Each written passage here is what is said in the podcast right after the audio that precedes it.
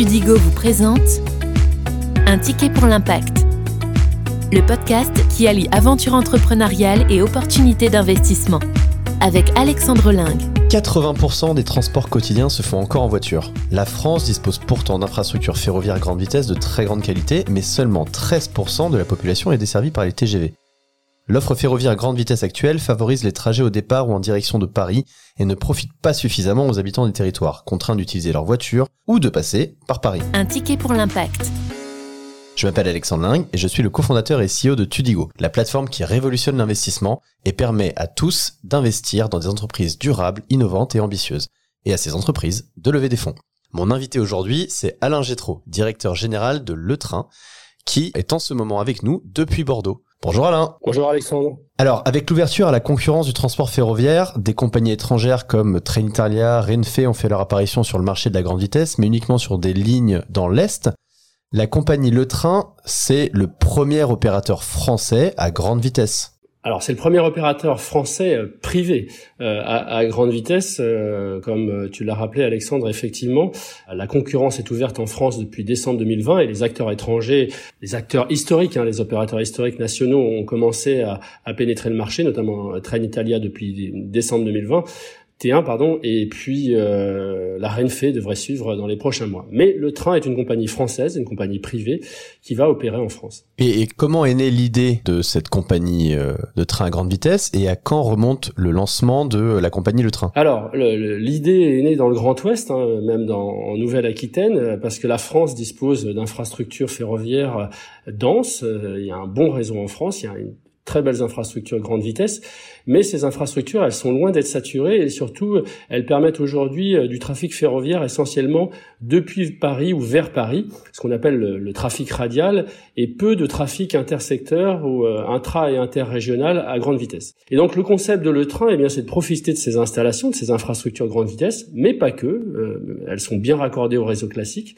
Donc de ces deux typologies d'infrastructures pour euh, promouvoir des liaisons intra et interrégionales, c'est-à-dire entre régions ou au sein de même région. D'accord, donc vous allez utiliser les lignes grande vitesse rapide déjà existantes du réseau SNCF. Alors effectivement, c'est un des avantages euh, de le train, c'est il n'y a pas besoin de création d'infrastructures, le réseau est suffisamment dense, bien structuré, et euh, en connectant ces liaisons entre réseau grande vitesse et réseau classique, eh bien on arrive à desservir euh, des, des villes qui aujourd'hui ne sont pas desservies en direct et où on doit prendre une correspondance ou passer par Paris.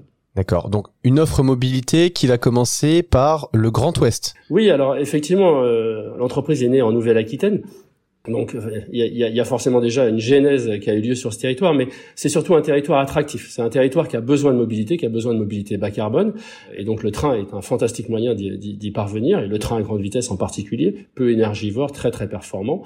On commencera par le Grand Ouest parce qu'il y a une densité de population euh, qui augmente euh, et puis il y a une attractivité touristique, loisir très importante avec ce besoin de mobilité. Combien de villes euh, vous allez desservir? Alors ce premier programme de Le Train, puisque c'est un premier déploiement, vise 11 villes. C'est un programme ambitieux, mais il faut ce choc d'offres. Est-ce qu'on peut euh, citer quelques-unes des villes que vous allez desservir et, se parler des temps de trajet pour les relier? Oui, bien sûr. Euh, parmi nos liaisons phares, euh, Bordeaux-Nantes, en moins de 3 heures contre plus de 4h30 aujourd'hui, c'est record, c'est historique.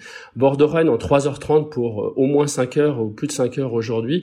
Bordeaux-Tour-Centre en 1h20 et c'est bien Tour-Centre qu'on dessert et pas Saint-Pierre-des-Corps contre au moins 1h30, 1h45 aujourd'hui et Bordeaux-Angoulême en 34 minutes pour des navetteurs ou des commuteurs. Alors là, le temps de parcours est très légèrement amélioré, mais ce qui compte, c'est la fréquence, c'est-à-dire que nous, on va le faire de manière quasi cadencée. Mais alors, j'avais compris que ces lignes, hein, certaines de ces lignes comme euh, Tours-Bordeaux, étaient considérées par la SNCF comme pas rentables.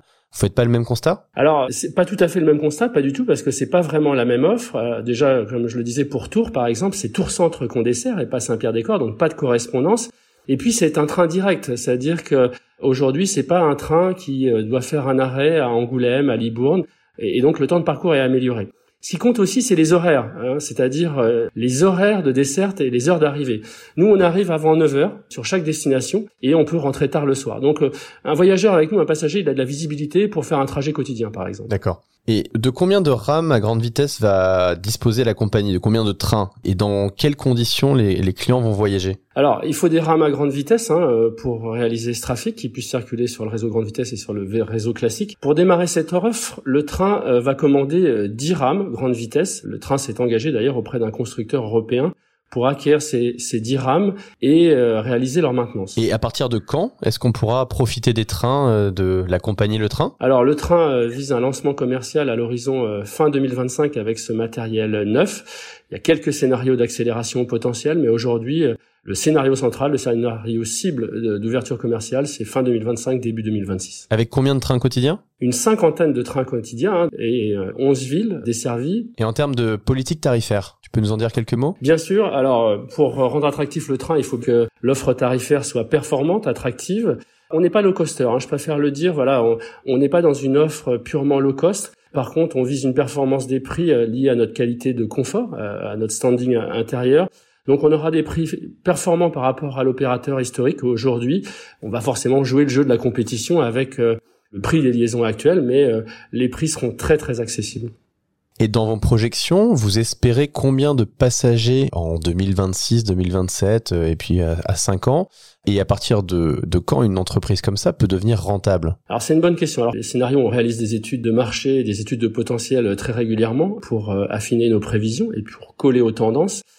C'est des modèles qu'on a pu expertiser et observer ailleurs en Europe. Hein. La France est particulièrement en retard sur l'ouverture à la concurrence dans le ferroviaire. Et donc, ce qui s'est passé en Espagne, ce qui s'est passé en Italie sont assez instructifs. Les prévisions de trafic de le train, c'est 3 millions de passagers. Hein. Dès les premières années, ce chiffre devrait augmenter. Il pourrait monter bien au-delà. On sera d'ailleurs sûrement amené à densifier nos dessertes pour répondre à la demande. Deuxième partie de ta question, Alexandre, la rentabilité. Une entreprise de transport et de transport ferroviaire, elle a ce qu'on appelle un top to reach pour aller jusqu'à son pic de croissance. En général, les, phases de lancement nécessitent environ trois ans pour euh, réussir un équilibre économique. Donc euh, le train avec une approche assez prudente et, dans ce, schéma-là, euh, trois ans pour euh, avoir ce ramp-up sur un premier exercice rentable. Sur Tudigo, vous avez lancé une levée de fonds dans le cadre d'un tour de table plus important.